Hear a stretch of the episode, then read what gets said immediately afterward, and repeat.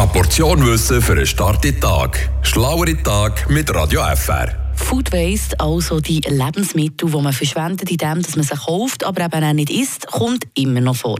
In der Schweiz sind es rund ein Drittel von allen essbaren Anteilen von Lebensmitteln, die zwischen Acker und dem Tower verloren gehen und so verschwendet wird. Gemäss einer Studie von ETH Zürich zur Lebensmittelverschwendung in der Schweiz sind es pro Jahr rund 2,8 Millionen Tonnen Lebensmittel. Das entspricht etwa 330 Kilogramm von vermeidbaren Lebensmittelverlust pro Person pro Jahr. Schon noch krass, wenn man sich das doch so überlegt. Das ist etwa so viel wie ein schwerer Töff. Oder man kann auch so vergleichen, jede Person schießt pro Tag zwei Packungen Pastas weg. Frische Tag. Der Radio FR Morgen.